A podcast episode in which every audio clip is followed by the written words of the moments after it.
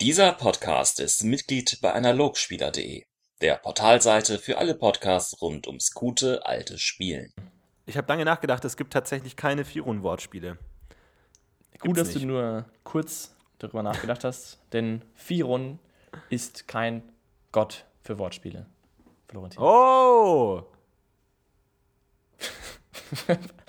Gut, dann hätten wir. Hast du gerade jetzt eine Maus auf, deinem, auf deiner Tastatur gefunden oder was war der Ausruf? Nein, ich freue mich nur über das Thema, äh, Folge 48. Herzlich willkommen, sehr Damen und Herren, zu Folge Nummer 48 des DSA in Time Podcast. Woo! Woo! Philipp Hauptmann ist dabei und ich habe tatsächlich gerade mein Fenster aufgemacht, denn es schneit. Ich weiß nicht, wie es in München aussieht. In Berlin schneit es gerade. Und wenn das nicht die perfekte Atmosphäre ist, um über den frostigen Frostmeister Firon zu sprechen, dann weiß ich auch nicht weiter. Dr. Frost. Äh, ist das nicht James ah. Bond? Keine Ahnung. Freezer, für Batman, Freezer erinnert mich immer an Firon tatsächlich. So stelle ich mir auch Firon vor, einfach wie Arnold Schwarzenegger, oh. einfach mit so einem Fischglas auf dem Kopf. Das ist für mich Firon. Firon, mal wieder so ein Gott, wo man sich denkt, pff, wer? Was soll das sein? Glaube ich, äh, der, der Gott, dem mir in-game noch am überhaupt gar wenigsten überhaupt mal begegnet bin. Ich glaube, ich war einmal in einem Firon-Tempel auf Sightseeing-Tour, in diesem super krassen Firon-Tempel, wo man mal gewesen sein muss. Und habe dann gesagt, ja, cool, ciao und das war's. Mehr hatte ich noch nie mit Vierhund zu tun. Deswegen auch hier mal wieder die klassische Disclaimer-Ansage. Wir haben gar keine Ahnung, wissen nicht, worum es geht, haben die ganzen Hintergründe, die Mythologie nicht gelesen und oder nicht verstanden. Und trotzdem wollen wir es mal versuchen, uns ihm zu nähern. Ja, und um, damit ich jetzt auch mal den Florentin begrüßen darf. Hallo. Schön, dass du es mal wieder geschafft hast dich ja. aus deinem Berliner äh, Appartement ins Internet zu begeben. Bei uns hat es vorhin geschneit, es ist kurz vorbei gewesen und das ist auch, sag ich mal, für uns jetzt hier der richtige Moment. Ich sehe Schnee auf den Wipfeln und der Tannen vor meinem ha, Haus herrlich. in der Stadt. Naja, schön, schön, dass es du wieder geschafft hast. Firon ist ein toller Gott und ich hab, wir haben schon bemerkt, als wir gepost, gepostet haben auf unserer Fatzbook-Seite, und wer das noch nicht geliked hat, soll das jetzt mal schön nachholen. Auf unserer Fatzbook-Seite haben wir den neuen den neues neue Thema angekündigt und schon sind alle ausgerastet und haben uns äh, mit Sachen bombardiert. Anscheinend ist Firon wirklich erstaunlicherweise sogar eine Gottheit, mit der sehr viele von unseren tollen Hörern was anfangen können und wollen. Das hätte ich, ich würde auch gedacht, sagen, von der Coolness, no pun intended, her direkt unter Boron, auch gerade was die Geweihten angeht. Cooler Waldläufer, asketisch, irgendwie redet nicht viel, Fährten lesen, ist immer allein unterwegs, Bogen, kann Tiere beschwören, kann sich einen super geilen Pfeil beschwören, ist immer irgendwie cool drauf, total pragmatisch, hat überhaupt nichts, kein Luxus, kein Bullshit, nur knallharte Härte des Lebens, super cool. Also eigentlich von der Coolness her so zwischen Fex-Geweihten und Boron-Geweihten irgendwo angesiedelt. Mega cool, aber halt auch durch dieses ganze Einzelgame Einzelgänger, ich habe keinen Bock auf Gesellschaft, ich mache mein eigenes Ding. Halt natürlich zur Unspielbarkeit verdammt. Zu Recht oder Unrecht. Philipp Hauptmann, meine Damen und Herren. Zu Recht oder Unrecht. Das ist, wir sollten ein, ein neues, äh, ein neues äh, Ding einführen, neue, neue Kategorie, Sachen, aber zu Recht oder Unrecht. dann wird es immer diskutiert. Ja, Mensch, Florentin, das stimmt allerdings alles. Es ist ein sehr cooler Gott, aber für mich als Spieler war das nie so ein Ding irgendwie. Ich fand immer, da haben die negativen Seiten überwogen, dass dieses ungesellschaftliche. Und ich denke, wir nähern uns jetzt mal. Also, ich würde jetzt mal von Anfang an, wie ich das so gerne mache, so ein Claim ausstellen, an dem ich wieder den ganzen Podcast dann rumdödeln werde. Und dann kannst du dann kannst du da dagegen rennen wieder, wie so ein Irrer. So machen Geil. wir das jetzt wieder. Ich muss nämlich also nach die, ich habe ja die ganzen Kommentare auch mitgelesen, die ihr natürlich schön geschrieben habt, klar. Und ich muss an der Stelle mal dem Markus äh, danken, der schon irgendwie 30 Seiten Text da gleich mal hingeschmissen hat. Und muss, da musste ich durch. Das, so, in Zukunft, ne? Also so, auf jeden Fall, da, da, musste ich mich durchlesen. Aber ich finde. Ja, halt wir machen eine eine Stunde Podcast, okay? Da müssen die Leute auch durch. Also ich glaube, ja, wir haben gut. auch das Recht, mal irgendwie ein paar Textblöcke bei uns zu hinterlassen. also einfach, es wird zurückgeschrieben ab heute. Aber jetzt zurück. Nee. Ja, auf jeden Fall. Äh, muss ich da sagen, da waren ein paar ganz gute Punkte dabei. Und da möchte ich jetzt gleich ein Display, also einen, einen Punkt am Anfang nennen, den ich echt sehr gut fand. Und zwar den Aspekt Firon, so was Firon so überhaupt sein soll. Weil ich finde, das ist so schwierig bei Firon. Was ist eigentlich, was macht die Gottheit so? Ja, okay, so irgendwie so äh, Waldläuferzeug und so. Aber was, was, was ist das denn bitte? Was ist denn da der Aspekt, den du da irgendwie anbieten willst? Außer, also irgendwie im Buch steht, was steht da? Äh, Im Buch steht Selbstüberwindung und Stärke. Also ja, geil, das ist ein cooler, cooler Tipp so, weil ich bete für Selbstüberwindung und Stärke. Das ist nicht so cool irgendwie. Also vielleicht ist es schwierig, aber ich finde, dass der Punkt, den er gemacht hat, war ganz gut. Und zwar, ich, ich versuche es mal runterzubrechen auf, dass Firon so der, die Gottheit so des Lebens ist, aber nicht im Sinne von Zar, so dass man alles Leben cool ist, sondern eher so im Sinne von Natur, also Natur des Lebens oder Natur selbst. Und dass irgendwie alles, was um Firon so geht, so drum geht, okay, er will irgendwie es ist so die Gottheit der, der, der alten, also wie sagt man, der, der ursprünglichen Natur, so der Höhlenmenschen und so Stämme und Sippen und verschiedene Tiere und so ein Ausgleich der Natur. Und irgendwie das ist so ein bisschen das, was, glaube ich, hinter allem steht, was wir heute so reden werden. Deswegen fange ich damit an, das zu sagen. Und ich finde, in der Hinsicht wiederum kannst du ein paar Aspekte finden, die auch natürlich wieder eher gesellschaftlicher sind, oder, aber da werden wir jetzt eh noch dazu kommen. Also ich finde, da ist ein ziemlich breites Feld Firon. Das sagt nämlich auch Markus und ich finde, da hat er auch recht. Firon ist einfach ein sehr indefinierter Gott irgendwie, so was er konkret dann sich, sich ausdrückt, weil eben Natur so ein unkonkretes Ding ist irgendwie so. Die, das Leben so, das ist so, pff, ja, keine Ahnung, wo greifst du an? So, was ist so dein Ding irgendwie? Oder wie siehst du das? Also ich finde, das ist der falsche Ansatz. Ich finde, man sollte nicht fragen. Na, Nein, also lass mich erklären. Also ich finde, man sollte nicht fragen, wofür betet man an einen Gott. Man betet immer für dasselbe an einen Gott. Seelenheil und Einzug ins Paradies. Das willst du von einem Gott. Und jetzt gibt es halt, hat sich aus unterschiedlichen Kulturen, Gebräuchen, gesellschaftlichen Normen etc. verschiedene Dinge herausgeformt, durch die man an dem trans transzendenten Göttlichen teilnimmt.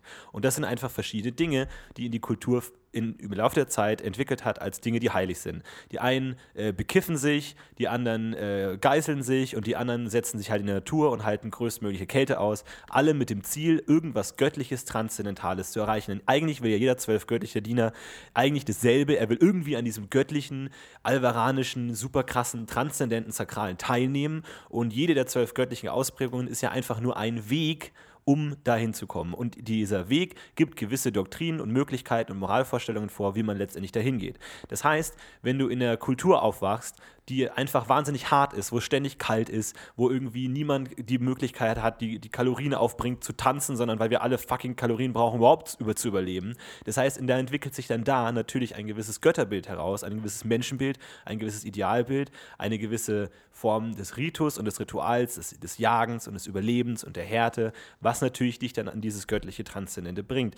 Das heißt, eigentlich ist es, muss man gar nicht fragen, was, was soll das, weil es einfach nur ein Weg ist. Und anscheinend haben Menschen irgendwann gemerkt, oh, wenn ich mich in den Wald setze und ausharre, dann kann ich auf irgendeine Art irgendetwas Göttliches erfahren, wie es ja möglich andere mögliche Sachen ist. Du kannst ja einerseits, äh, keine Ahnung, Kampfsport betreiben, einfach weil du cool kämpfen willst. Du kannst aber auch Kampfsport betreiben oder Yoga oder was auch immer, um irgendwas Transzendentes, Spirituelles, Göttliches zu erwirken.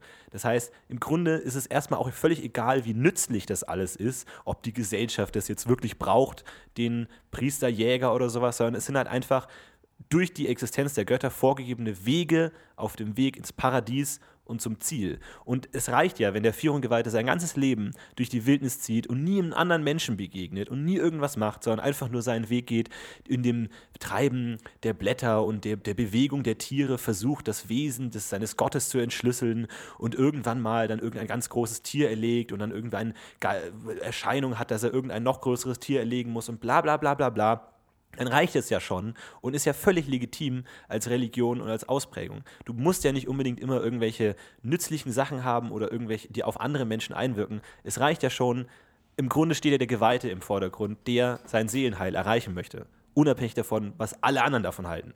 Okay, also ich stimme dir natürlich zu, das ist klar, aber das war ja nicht, was ich gesagt habe. Also ja, natürlich, das stimmt. Also natürlich entwickelt sich sowas aus einer anderen Motivation heraus. Trotzdem, wenn wir uns jetzt hier heute dem Wesen Firons nähern wollen und dem, was ein Geweihter vielleicht in Firon sucht, dann müssen wir ja uns auch sozusagen solche Gedanken machen, für was, was Firon denn überhaupt ausmacht, also wohin, wohin der gehen soll. Und deswegen Natur. Also natürlich stimmt es schon, dass es, dass es natürlich einfach eine, eine Art der, der Askese auch irgendwo ist.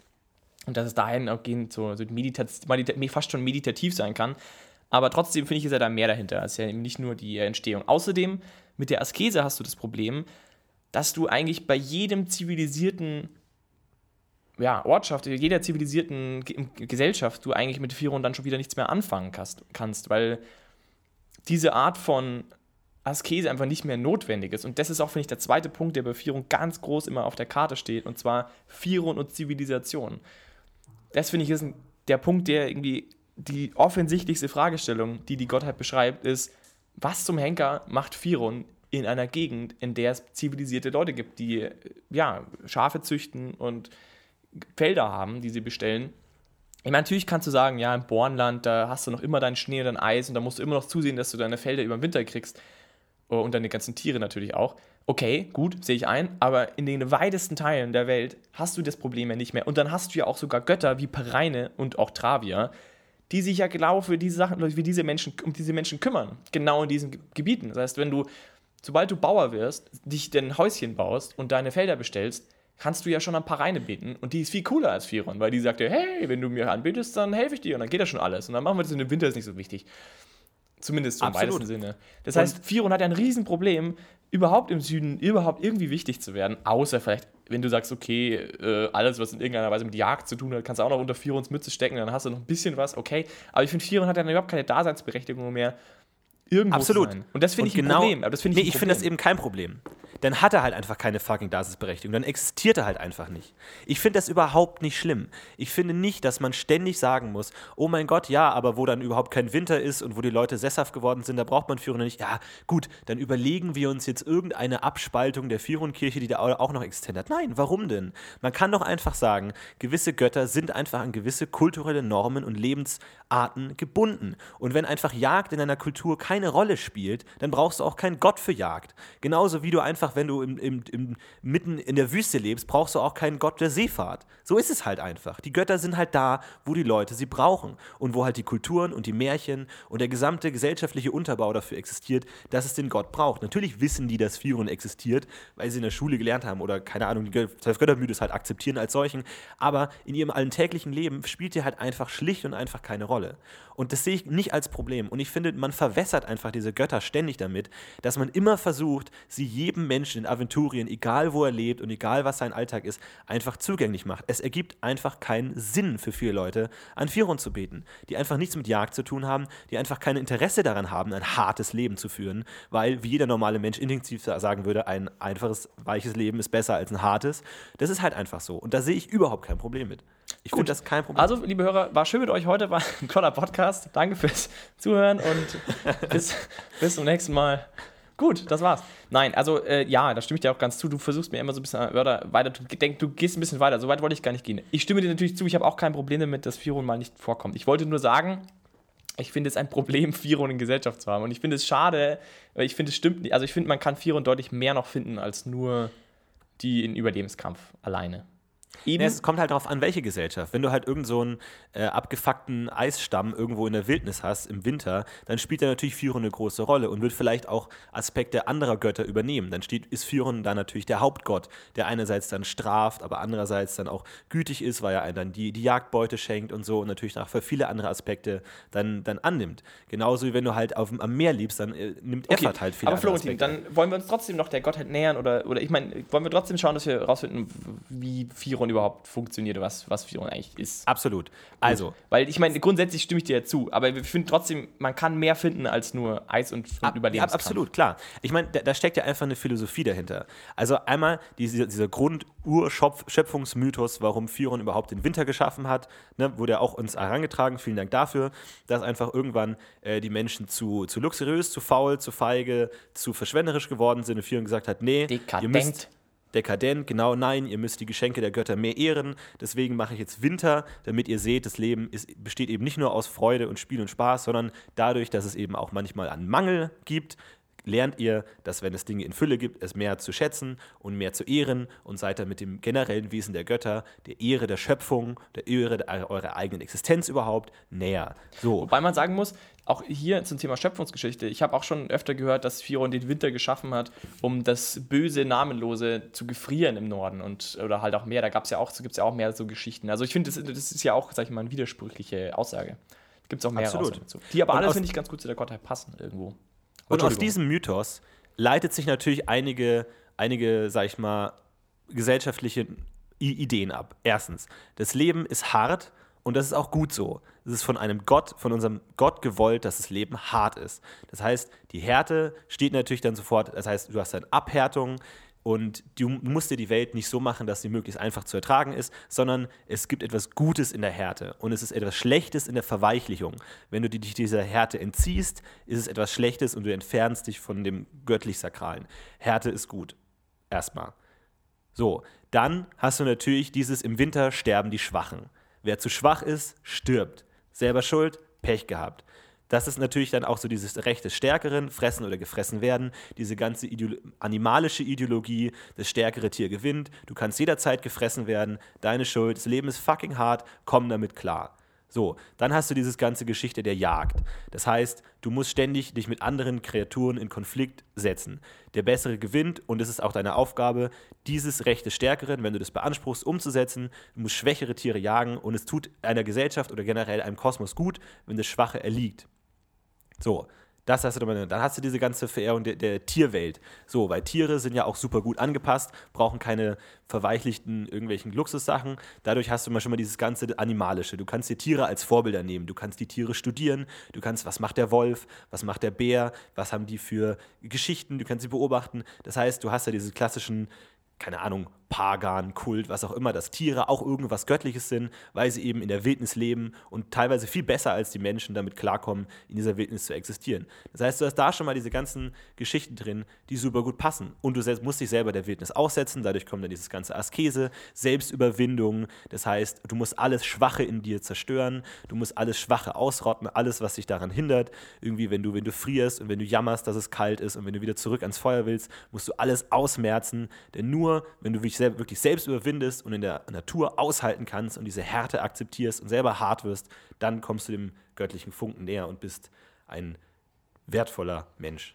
Okay, und deswegen, das, all diese Dinge habe ich eben versucht, in dem Wort Natur zusammenzufassen. Aber ja, genau, so sehe ich das auch. Ich finde, das ist so der Kern der Gottheit.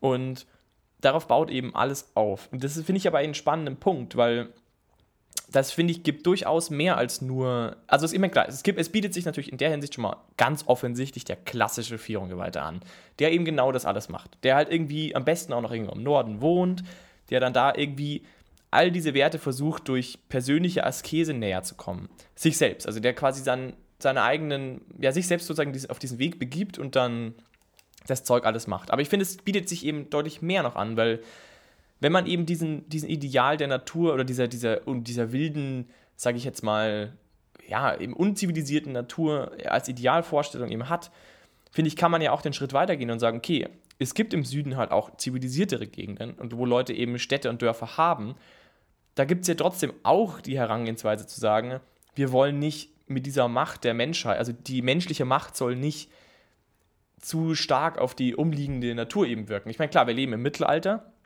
das heißt, da ist natürlich sowieso das anders als heute. Heute ist ja die Natur eher noch mehr in den in der, im Wirkungsbereich des Menschen natürlich.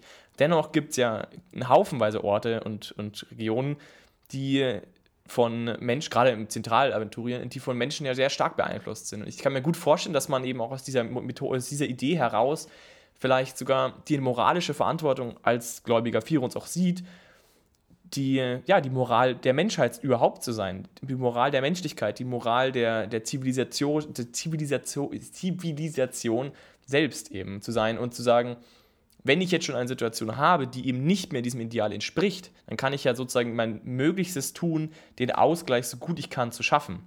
Und da finde ich, macht dann eben auch gerade dieser Jagdaspekt so viel Sinn, zu sagen, er kümmert sich halt im Auftrag zum Beispiel eines ja, Baron Junkers darum, dass sozusagen der Ausgleich gewahrt bleiben kann. Also dass die Jagd sozusagen sinnvoll funktioniert, dass eben nicht zu viele Tiere geschlachtet werden, getötet werden, dass nicht die, das Ökosystem, würde man heute sagen, zu sehr unter Mitleidenschaft gezogen wird.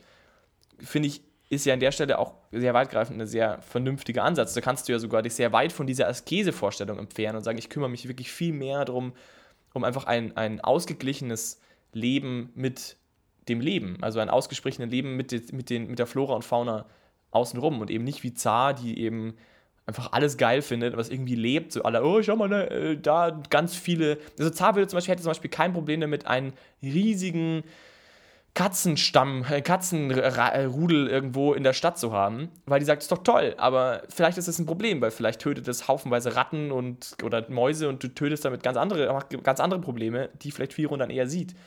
Ähm, finde ich eben so den Ansatz zu fahren, eben dieses Ökosystem sozusagen immer im Blick zu haben und den größeren Blick zu finden. Das sehe ich immer so ein bisschen. Ja. Ja, ich, ich weiß immer nicht, wie sinnvoll es ist, wenn man so diese ganzen profanen Aufgaben dann immer so an Kirchen vermittelt. Natürlich gibt es auch Leute, die sich darum kümmern, halt so Förster oder halt so diese ganzen Adelsgeschichten, die in Wälder gehören und die natürlich auch aufpassen, dass da erstens keine Wilderer jagen, dass man richtig jagt und dass auch nicht zu viel gejagt wird und so. Aber ich weiß nicht, ob man dann da auch immer wieder Firun reinzieht. Ich muss also ich, ob man will, alles, was okay, mit Jagd ich, zu tun hat, automatisch dann auch wieder Firun ist. Tini, aber ich rede ja nicht davon, dass alles immer ein Geweihter machen muss. Ich will ja nur sagen, wo die Kirche sozusagen ein, eine Wichtigkeit hat oder auch eine Haftung hat dass jemand, der diese Aufgaben erfüllt, der durchaus äh, in der Nähe des, des Glaubens ist, auch irgendwie, ob er jetzt ein Geweihter ist oder nicht, sei mal dahingestellt. Ich will nur ungefähr sagen, ich könnte mir gut vorstellen, dass ein sehr führunggefälliger und sehr führunggläubiger Mann vielleicht solche Aufgaben sucht für sich als, ja, als, als Lebensaufgabe oder als, als Aufgabe, die er wichtig findet, zum Beispiel. Das meine ich eher. Aber dann muss man sich natürlich die Frage stellen, macht das wirklich für Firun oder macht das einfach nur für seinen, für seinen äh, vorgesetzten Adligen, der halt einfach nicht will, dass es irgendwann kein Wild mehr in seinem, seinem Wald gibt. Also wie gesagt, es ist halt, finde ich da immer schwer zu trennen, wenn man sagt, ah, es gibt profane Auswirkungen des Firun-Glaubens, Jagd und es gibt sakrale Auswirkungen, die ganze Ideologie und dann automatisch zu verbinden, dass alle, die was mit dem profanen Teil zu tun haben, auch automatisch irgendwas damit zu tun haben. Also nicht jeder Jäger hat automatisch irgendwas mit Firun zu tun, weil es halt einfach ein Job ist. Habe halt ich jetzt aber nicht gesagt. Nee, nee, überhaupt nicht. Aber es ist immer so diese, diese, dieses Suchen nach, wo kriegen wir Führer noch unter? Ah, alles, was mit Jagd zu tun hat, da könnten ja auch noch Führengläubige oder Führenleute sein. Aber es ist halt nicht dasselbe, weil es gibt halt unterschiedliche Gründe zu jagen. Du kannst aus Spaß jagen, du kannst halt jagen, ähm, weil du was zu essen brauchst, du kannst aber halt auch jagen als da, da eben mit diesem ganzen spirituellen, transzendentalen, rituellem verbinden. Das ist aber was anderes. Also nicht jeder, der, der jagt, ist automatisch Führunggläubig oder hat irgendwas mit Führung zu tun. Das ist halt einfach eine ganz normale Art. Deswegen finde ich es immer ich weiß ja nicht, ob man das dann nicht alles ver verzerrt, wenn man einfach sagt, so ja, äh, gibt dann halt irgendwie immer Führunggläubige an jedem Hof, weil die haben ja alle was mit Jagen zu tun und so und da ist dann Führung da. Also das ist halt immer, ich, ich, ich kann das schon nachvollziehen, dass man immer das, dass man die, gerade in, in, in DSA halt diese Götter überall haben möchte, weil die Götter so cool sind und man cool damit spielen kann und es irgendwie eine coole neue Ebene ist. Aber auf der anderen Seite weiß ich nicht, ob man es dann nicht dadurch verwässert. Dass man dann Okay, halt aber immer ich meine, wenn du ein Kämpfer bist, musst du ja auch nicht unbedingt eine Rondra beten oder ein Chor. Exakt, genau. Also ich, ich meine, das ist ja, ist ja selbstverständlich klar. Ich verstehe immer nicht ganz, was du, wo, wo du widersprichst du mir denn dann. Ich meine, klar, verstehe ich natürlich schon, aber das, was du meinst, aber ich finde trotzdem, also ich versuche ja nur äh, Aspekte zu finden. Aber dann sag mir doch du, wo du sagst, siehst du dann den Führunggeweihten nur im Wald, also nur als Einzelgänger? Oder wo, wo findest du dann die, den Führunggeweihten, den strenggläubigen Führung, der Führunggeweihten, der sozusagen seine, seine, ja, seine sakralen Zugang zu den Göttern sucht? Und wo, wo siehst du den? Siehst du den nur im Wald oder hast du eine andere Idee, wo der sein könnte? Also ja, primär natürlich schon. Ich meine, es ist ja auch Gesetz, dass, also es heißt, dass die Mehrzahl der Führungsgeweihten konstant auf Wanderschaft sind und also relativ wenig mit irgendwelchen zivilisatorischen Strukturen und sowas zu tun haben. Natürlich gibt es dann wieder Ausnahmen, bla bla bla und immer die Ausnahmen, die Ausnahmen, aber man kann halt diese ganze Gottheit nicht durch ihre Ausnahmen definieren. Und deswegen, ja, es, natürlich brauchen die auch einen gewissen zivilisatorischen Kontakt und es kommt dann natürlich auf jeden Einzelnen natürlich darauf an, ob er Interesse hat zu missionieren, ob er andere Leute vom Führen überzeugen will oder ob es ihm scheißegal ist, ob überhaupt irgendjemand anderes an Führung glaubt. Außer Aber was, was will er denn dann überzeugen? Wen will er denn dann zu was überzeugen? Will er dann den Bauern dazu überzeugen, die, in die Wälder zu ziehen? Oder was, was will er denn dann überzeugen? Also was ist denn, sein, was ist denn seine, seine Lebenseinstellung? Was ist denn seine Menscheneinstellung? Wie geht er denn auf Leute zu? Also geht er das, überhaupt das ist, dann halt, das ist halt genau die Frage. Also äh, erstmal natürlich der, der allgemeine äh, Hinweis der Führungskirche gibt es halt mehr oder weniger nicht. Und somit gibt es auch keine klaren Aufgaben und Ziele und was müssen wir jetzt machen und Auftrag von oben. Aber wenn halt ein Führunggeweihter halt irgendwo, keine Ahnung, im Wald über äh, ein ähm, Wild stolpert, dem nur die Augen ausgerissen wurden und das, das restliche ähm, Tier einfach liegen gelassen wurde zum Verwesen, dann kann es sein, dass er sagt, okay, es geht nicht, das ist der Frevel an meinem Gott, geht zu dem Dorf und sagt, wer von euch Pennern war das? Und jetzt erzähle ich euch mal, warum das scheiße ist und keine Ahnung, sowas. Und kümmert sich dann darum, dann? eben, Sagt dass er, er, dass Firo das halt blöd findet. Punkt. ja, dann macht er halt das, was Priester machen. Dann erzählt er ihnen, warum das so schlecht ist oder geht mit ihnen auf die Jagd oder zeigt ihnen, wie man es besser machen kann oder bestraft sie einfach, keine Ahnung. Das Aber ist natürlich die welche, welche, Auslegung. welche Argumentation denn? Warum ist es denn? Naja, dass, dass einfach Götterfrevler sind. Dass einfach eine frevlerische Tat war, die einfach entweder zur Rechenschaft gezogen werden müssen oder halt nach seinem Ermessen nicht. Vielleicht auch aber, wenn egal. jetzt, aber wenn jetzt äh, jemand fragt, so, warum ist es denn schlecht? Ich brauche die Augen für, mein, für meine Halskette. Was, was sagt er denn? Dann sagt er einfach nur, ja, ist halt so. Oder gibt es einen guten Grund dafür? Sagt er dann eben, wie man schon gesagt hat, das ist der, das ist der, der Wandel des Lebens und du wirfst kein gutes Fleisch weg? Oder was ist die Aussage dahinter? Ja, genau, dann, dann kommt halt diese ganze äh, Firon-Ideologie, dass man halt sagt, ja, das ist ein äh, geschenkter Götter, es darf nicht verschwendet werden und du weißt ja, was passiert ist, als damals alle im Überfluss gelebt haben und deswegen gibt es den Winter und äh, es ist eben einfach Göttertadel, bla bla es ist nicht gut, Firon will das nicht und hier, du kannst ja viel mehr Sachen daraus machen. Das ist ja dann nicht, das kann ich auch jetzt nicht genauso sehen. Das muss halt dann der, der Firon-Spieler halt genau sich überlegen, wie er das macht, wie er argumentiert. Vielleicht findet er eine Art, wie man das irgendwie jetzt nicht auf Predigtbasis oder so machen kann, sondern halt irgendwie was, keine Ahnung, was Cooles macht, was Cooles ausdenkt. Aber das ist halt die generelle Frage, ob dieser Missionierungsgedanke überhaupt da ist oder nicht. Oder ob es einfach völlig egal ist. Und dann kann man natürlich auch immer bei jedem Gott sagen, sind die Götterdiener da, wo seine Prinzipien sowieso schon umgesetzt werden, also jetzt im Norden, Winter, Härte, pragmatisch, wir können es uns nicht, sowieso nicht leisten, äh, die Hälfte von dem Reh wegzuschmeißen. Oder sagt er, ich gehe besonders dahin, wo meine Prinzipien gerade nicht umgesetzt werden. Ich gehe dann halt an Horasischen Hof und sage dann hier, was ihr den ganzen Tag hier macht, ist total scheiße. Wird da halt wahrscheinlich überhaupt niemand interessieren. Aber es ist halt dann die andere Frage, ob sich jemand dann es zur Bestimmung macht, dann genau die, wo er den Frevel an seiner Gottheit sieht, umzu, äh, zu verändern. Okay, aber dann bist du ja wieder bei dem Punkt, bei dem, bei dem ich vorher auch war. Also, dass du in der Zivilisation weiter hast, die sozusagen eben im Kleinen versuchen, denselben äh, Ideal sozusagen entgegenzustreben. Das ist halt die Frage, ob man, ob man jedem, das ist die Frage, die wir uns bei jedem Gott stellen. Kann man aus einem ideologischen Konstrukt automatisch Missionierung ableiten? Will man, dass wenn ich an etwas glaube, kann man dann automatisch sagen, dass ich auch will, dass andere das glauben? Ja, naja, gut, aber ich meine, du kannst ja zum Beispiel sagen, es gibt mindestens einen, der, der sozusagen die, die, den, den Wert von Firon versteht und auch die Göttlichkeit in Firon versteht und auch sieht, dass jeder, der sich da nicht dran hält, ja genauso den Zugang zu den Paradiesen verliert. Und demzufolge, demzufolge also Völlerei und Dekadenz zum Beispiel in Winsalt oder was, ja skeptisch gegenüberstehen muss eigentlich. Der muss ja quasi sagen, das ist nicht gut und deine Seele wird in, der, wird in den Niederhöllen brennen, wenn du weitermachst damit. Und der ist ja gezwungen, da auf die Leute zuzugehen, nee, wenn er sozusagen die Motivation hat, wenn er, die Mot wenn, er, wenn er dem Glauben hat und sein Bruder zum Beispiel das tut. Dann wird er ja nicht einfach mit den Schultern zucken und sagen, ja, mein Gott ist ja nur mein Bruder, sondern er wird ja Verantwortung übernehmen für seinen Bruder, für die Seele seines Bruders.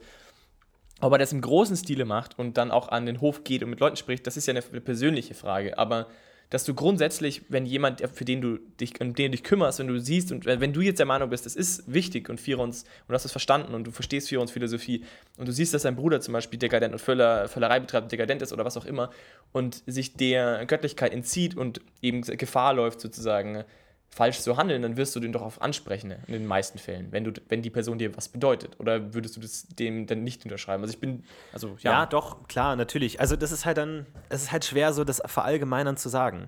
Das Aber ich finde, ja, dass genau das ja auch irgendwie den grundsätzlich meinen Geweihten eben ansprechen kann und dass du durchaus sagen kannst, ich bin ein Vierung Geweihter im Horasreich. Und das finde ich ja gerade eben ein spannendes, spannendes Charakterkonzept, das eben weg von diesen ganzen nördlichen, okay, das ist offensichtliche, eben zu sagen, wo, wo sind Möglichkeiten für einen Spieler, den Vierer-Charakter zu bauen. Und ich finde, gerade da ist es eben in dem Zusammenhang spannend zu sagen, er, er versteht das alles und er sieht, dass die Situation nun mal einfach anders ist, versucht aber, sein, sein Wissen und seine, seine Einstellung möglichst vielen Leuten zugänglich zu machen und sagt halt vielleicht, wenn, er, wenn ihm das auffällt, auch was dazu oder, oder sieht sich vielleicht in der Verantwortung sogar, die Seelen dieser armen Menschen zu schützen. Und wie macht er es? Indem er sein Wissen preisgibt und teilt. Weil vielleicht ist es ja einem Bauern im Horasreich gar nicht bewusst, dass es so, ein großes Gefahr, so große Gefahr ist, weil um ihn herum niemand ihm das so klar sagt, dass wenn er jetzt irgendwie einen großen Teil des Weins wieder wegschüttet, den er produziert, weil er den nicht braucht, er nicht verkaufen kann oder was auch immer. Ich kenne mich jetzt auch nicht genau. Also irgendein gutes Beispiel fällt mir jetzt gar nicht ein. Der hat irgendwie Überproduktion von einer Sache,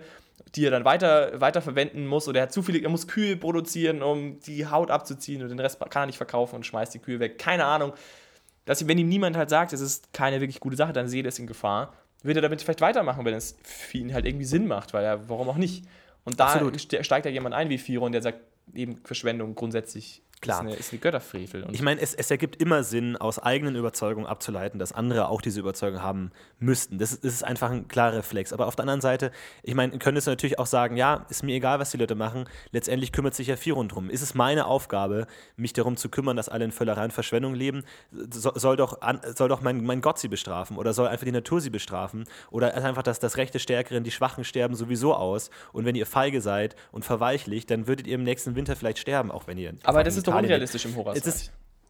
Ja, ja, klar, natürlich, aber das ist halt auch einfach, das ist halt dann, also es gibt ja diesen einen Satz, den ich sehr, sehr krass fand in, in Wege der, äh, der Götter, wo es stand, ein Äh, sesshafter und feiger Mensch, der sich weit möglichst von der Wildnis versteckt, wird als seelenlos betrachtet. Also es gibt anscheinend auch die Tendenz, Leuten, die sich nicht so nach dem Kodex verhalten, einfach ihre Seele abzusprechen und sagen, die sind halt einfach schwach. Und es ist einfach nicht wert, sich um die zu kümmern. Die gehen eh drauf.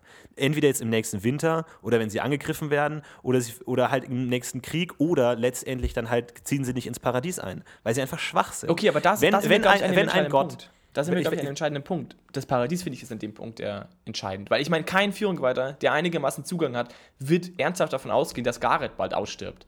Das wird er ja nicht tun. Da gibt es keine Anzeichen dafür, wenn du ein bisschen nachdenkst. Aber zu sagen, ihr werdet nicht in die Paradiese einziehen, weil ihr einfach euch entfernt habt von dem, von dem, äh, von dem echten Weg der Götter, der, das, was die Götter eigentlich von uns wollen, das ist eher der Punkt, wo ich sage, das verstehe ich. Ja, Und wenn du dann sagen, radikal drauf bist. Macht Von Sinn. allen Göttern, finde ich, kann man bei Firon am ehesten nahelegen, dass er in gewisser Weise so gnadenlos ist und auch die Geweihten, dass er sagt, ist mir scheißegal, ob ihr auch ins Paradies kommt oder nicht. Das kannst du, also generell aus Ja. dem moralischen Sichtpunkt kannst du es natürlich bei jedem Gott, wie gesagt, immer machen. Aber wenn du diese Farbe in deinem Aventurien haben möchtest, dass eben nicht jeder Priester automatisch ein Missionar ist und Geweihter und jedem, der ihm im Weg überläuft, halt erzählt, warum es cool ist, an seinen Gott zu denken, dann auf jeden Fall bei Firon, der, so, der, der einfach dieses, äh, ne, wenn ihr verweitigt seid, dann sorry, dann geht ihr halt einfach drauf, im übertragenen Sinne im nächsten Winter. Dann übernimmt die harte Natur, die harte Welt, das harte Leben über sowieso schon den Selektionsprozess. Ihr geht eh drauf, wenn ihr es nicht richtig macht. Und dann ist es mir auch egal, weil mit Schwachen will ich mich auch nicht abgeben. Okay, also da Hart bin ich gesagt. absolut, also da bin ich bei dir, das gibt es auf jeden Fall, auf jeden Fall ein cooles Konzept, aber ich meine, für einen Spieler ist es ja irgendwie eher Quatsch. Also meistens Nee, zumindest. weiß ich nicht, finde ich, finde ich nicht. Also ich meine, da, da Kommt kommen wir vielleicht an, aber ich meine, das ist schon, hin. schon relativ, relativ gnadenloser Charakter, der schwer zu motivieren ist für andere Dinge, als für seinen Gott was zu machen, zum Beispiel.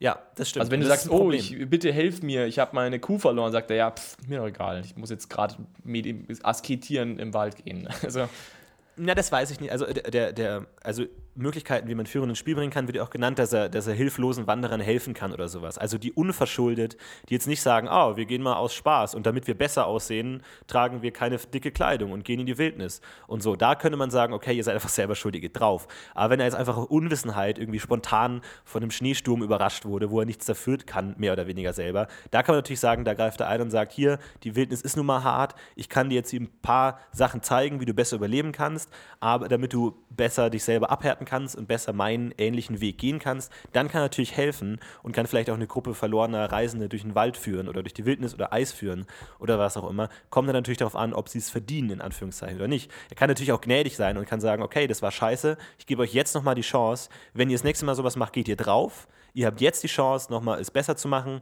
und euch besser vorzubereiten und härter zu werden, damit ihr beim nächsten Mal nicht drauf geht. Aber das war eure letzte Chance. So kann man ja alles umsetzen. Da kann man dann selber ausspielen, wie gnädig sein Geweihter sein soll. Also das da kann man natürlich schon machen, dass er in gewisser Weise hilfsbereit ist und natürlich auch anderen irgendwo den Weg zeigen will, aber in kleinerem Maße, als es bei anderen Götterdienern der Fall aber da redest du ja schon wieder vom Norden. Du redest ja schon wieder von der Natur. Ich meine, in der Natur ist ja absolut. Fion eh zu Hause. Sondern von der Natur bin ich ja ganz bei dir. Aber ich finde, mein Problem ist eben immer, ähm, sobald du, und das bist du sehr bald, eben, eben nicht mehr so sehr in der Natur bist und immer noch diesen anderen Einfluss eben noch hast und die anderen, die anderen Möglichkeiten, wie eben Zivilisation. Und ich finde, dann ist ja eben genau wieder das Problem. Ich meine, klar, du kannst, also wo, wo, was, so, was ist, was macht den Geweihter da? Und ich finde da, genau, egal, habe ich ja vorhin schon gesagt, ich finde es spannend, einen spannenden Ja, und da, da- da können wir drüber reden, weil es gibt ja auch dieses Konzept des äh, geweihten Variante Hüter der Jagd, der halt dann eher im zivilisatorischen Gegenden angesiedelt ist, der sich halt darum kümmert, dass dann so Adelsjagdgesellschaften mehr oder weniger nach Firon-Regeln äh, arbeiten und dass das alles cool ist. Dieses Konzept finde ich mega lame. Ich finde das richtig scheiße. Ich finde es richtig uncool. Und das ist dann, weil ich finde, find, es funktioniert, es geht einfach für mich von vorne bis hinten nicht auf. Warum sollte so ein Führungsgeweihter überhaupt in so einer Jagdgesellschaft unterwegs sein? Die sagen, okay, wir jagen jetzt aus Spaß den möglichst prächtigsten Hirsch, lassen auch noch alles von der Treibjagd sowieso uns vor die Nase laufen, damit wir es leicht abschießen können. Natürlich kann er da sagen, oh, das ist ja alles nicht führungsgefährlich und das ist ja alles doof, aber das interessiert die Adligen doch einen Scheiß. Weil das ist doch gerade der Grund, warum sie es machen. Sie wollen cool dastehen, sie sind dekadent und wollen super sein. Warum? Und sie haben keinen Grund, auf den Führungsgeweihten zu hören. Es ist nicht mal schick, an Firon-Geweihten zu hören, wahrscheinlich. Es ist viel schicker, andere so zu tun, als wären andere Götter cool, irgendwas. Also, sie haben nichts davon. Dieser, dieser Mensch hat keine Daseinsberechtigung. Und es gibt sogar so ein Zitat in Wege der Götter, wo so ein Adliger schreibt so, ja, ich hoffe, das nächst, beim nächsten, bei der nächsten Jagd ist kein Firon-Geweihter dabei. Wo ich mir denke, okay, das sagt doch einfach, es gibt da einfach keinen Platz für diese Leute. Und wenn die jetzt nicht den mega missionarischen Willen haben, sich da reinzukämpfen und einfach gegen den Willen der Adligen bei jeder Jagd anwesend zu sein, um denen den Spaß zu verderben, warum sollte man den überhaupt zur Jagd mitnehmen? Es, es gibt einfach keinen Grund dafür. Und was macht er denn den Rest des Monats? Einmal im Monat gibt es vielleicht eine Jagd und ansonsten sitzt er rum irgendwie im Badehaus und macht den ganzen Tag gar nichts oder was, weil es interessiert niemanden, was der Typ zu sagen hat. Es gibt keinen kulturellen Unterbau. Dieses Askese, Abhärtung fällt komplett auf taube Ohren so, hey, nein, du darfst jetzt kein, du darfst dir keine warme, kein Feuer anmachen. Du musst härter sein, so, ja, und warum? Wir haben doch Feuer, ist doch cool. Ja, gut, okay. Argumentation beendet einfach. Kein, kein Grund da. Das ist einfach, du, du kommst damit einfach nicht weiter. Es funktioniert nicht. Und dann, weißt du, die ganzen Scheiß-Liturgien, dann hat der Typ, dieser geile Hüter der Jagd, halt so coole Liturgien wie Trophäe erhalten. Wow, geil. Wenn wir ein Tier erlegen, dann wirklich eine Liturgie, damit wir besser aus dem erlegten Tier eine Trophäe machen können. Whoop-di-doo, richtig cool. Das wird richtig gut ankommen. Weißt du, was sowieso schon der Firon ungefälligste Aspekt der Jagd ist, dass man eine Trophäe baut, dass man damit angibt, dass man gejagt hat. Und er sagt ja auch bewusst, dass man, dass der, der Vorwurf an die adligen Jäger ist, dass sie eben ihre Beute nach dem prächtigsten Trophäengeweih auswählen und nicht eben die töten, die am schwächsten sind oder die, die am ehesten unseren Hunger stillen werden, sondern die Trophäe. Das Trophäe ist sowieso schon ein Konzept, was Firon mehr oder weniger ein bisschen kritisch ist und das ist dann seine tolle Liturgie. Trophäe erhalten. Ich glaube, es hackt. Ich finde das Konzept so scheiße und ich glaube, das ist auch wieder so ein Ding, dieses, ja, die Spieler haben das Problem, dass er Einzelgänger ist und deswegen unspielbar ist. Dann machen wir doch noch diesen Hüter der Jagd, der dann irgendwie den desinteressierten äh, horasischen Adligen bei der Jagd beisteht. Was ich einfach so albern finde, weil das Konzept geht für mich nicht auf.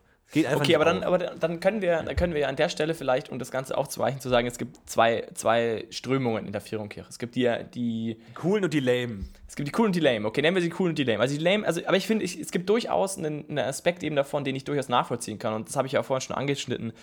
Der ist natürlich eben sehr weit weg von diesem klassischen, ja, halt Ab Abhärtung und, und selbst, selbst Überleben, selbst, Selbstüberlegenheit und bla, diesen ganzen in der Natur rumrennen Aspekt, sondern eben dieses Ökosystem-Aspekt, den ich ja durchaus auch in Firon sehe. Aber es stimmt, der ist schon sehr anders, als es jetzt vielleicht der, der, ja, ob, der, ob, ja, der obligatorische Firon-Aspekt ist. Also sagen wir so, wir können ja an der Stelle vielleicht sagen, es gibt vielleicht, versuchen wir zwei Strömungen zu definieren.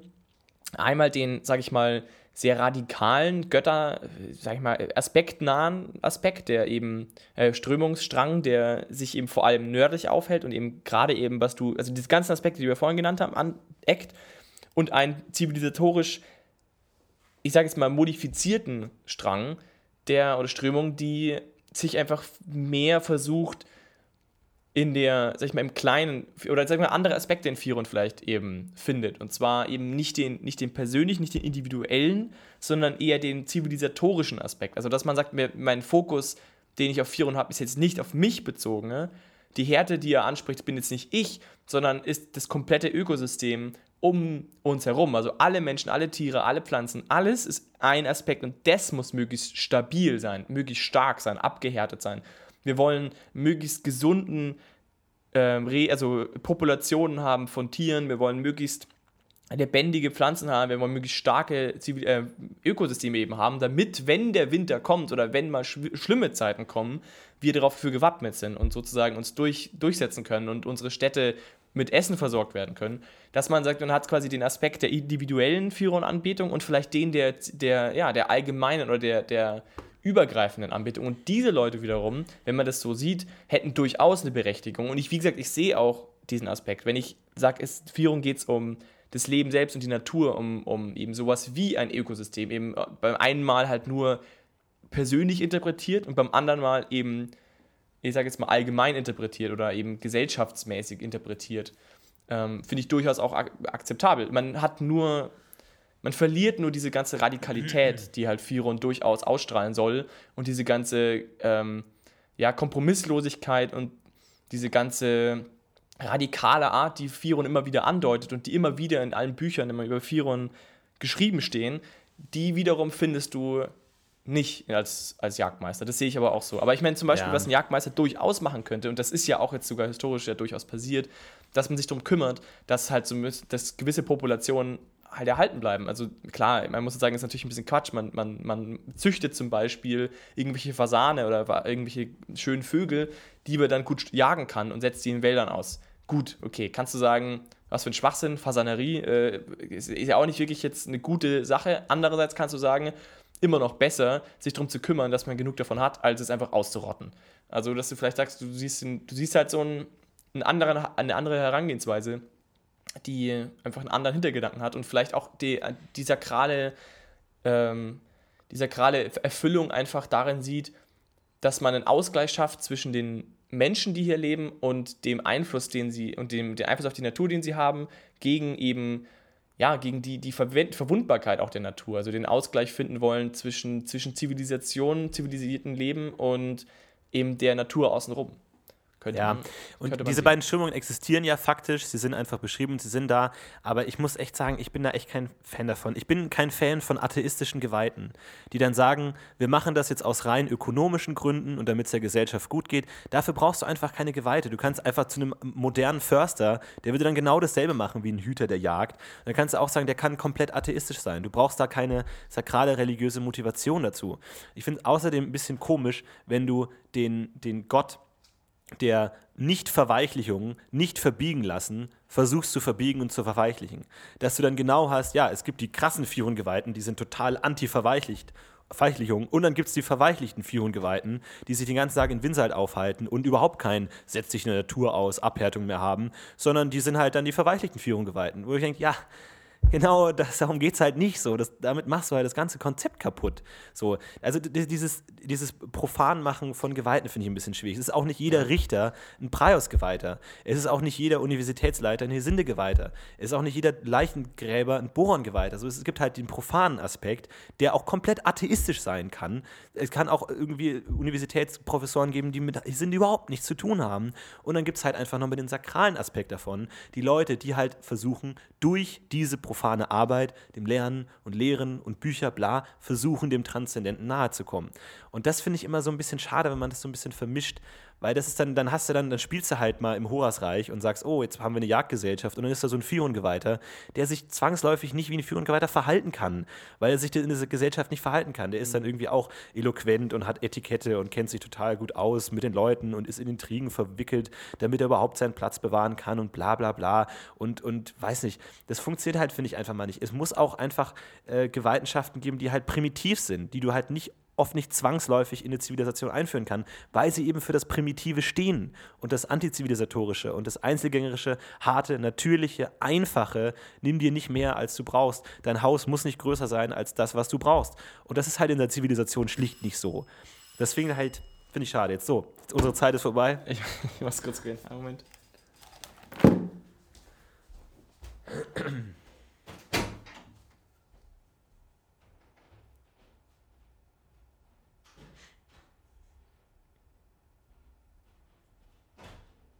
Ich hoffe, Philipp denkt daran, das rauszuschneiden. Bei solchen Pausen denke ich einfach manchmal dran, wie es wäre, wenn der Podcast so veröffentlicht wird und Philipp einfach vergisst es rauszuschneiden. Würdet ihr es in die Kommentare schreiben?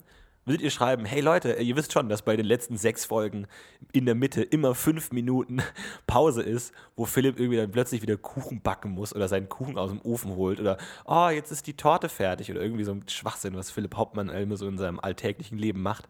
Oder oh, mein, mein Bruder klingelt gerade. Was passiert, wenn das alles drin bleiben würde? Kann es, es kann sein. Ich würde mich nicht daran erinnern. Wenn ich es schneiden müsste, ich würde es nicht machen.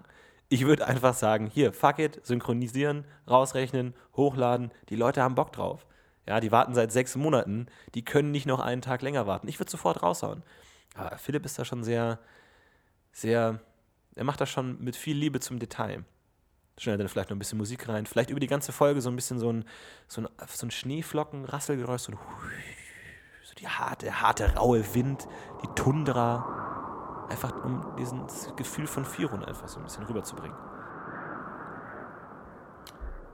So, ja. Ich kann euch auch ein Lied spielen.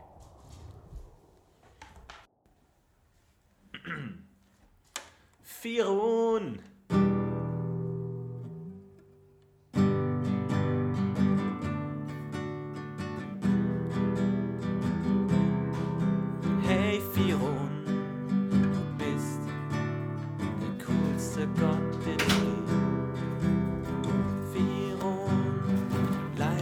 Weg. Ja.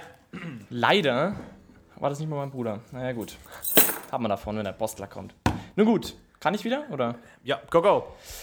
Also, okay, sehe ich ein. Auf jeden Fall ist ein, ist ein naheliegender Punkt. Ähm, gut, schwierig. Ich denke, das kann sich jeder auch ein bisschen selber überlegen. Also, ich finde, also das Sakrale zu finden in dem ganzen Trivial, in dem ganzen Profan ist wirklich schwierig. Das sehe ich auch ein. Dass man es genauso wie man einfach schwerlich sagen kann, dass ein Rondre Geweihter in der Schlacht irgendwie schon seine Lösung, seine Einsatzmöglichkeiten findet, fällt mir auch schwer, ähm, das gut hinzukriegen. Also ist bei Fion durchaus ein Problem, sehe ich auch so. Aber trotzdem, ja, es ist schwierig. Also ich finde, es ist, es ist schon auf jeden Fall mit Sicherheit ein Aspekt von Firon, die Jagd selbst und eben, sage ich mal, die verantwortungsvolle Jagd im Allgemeinen.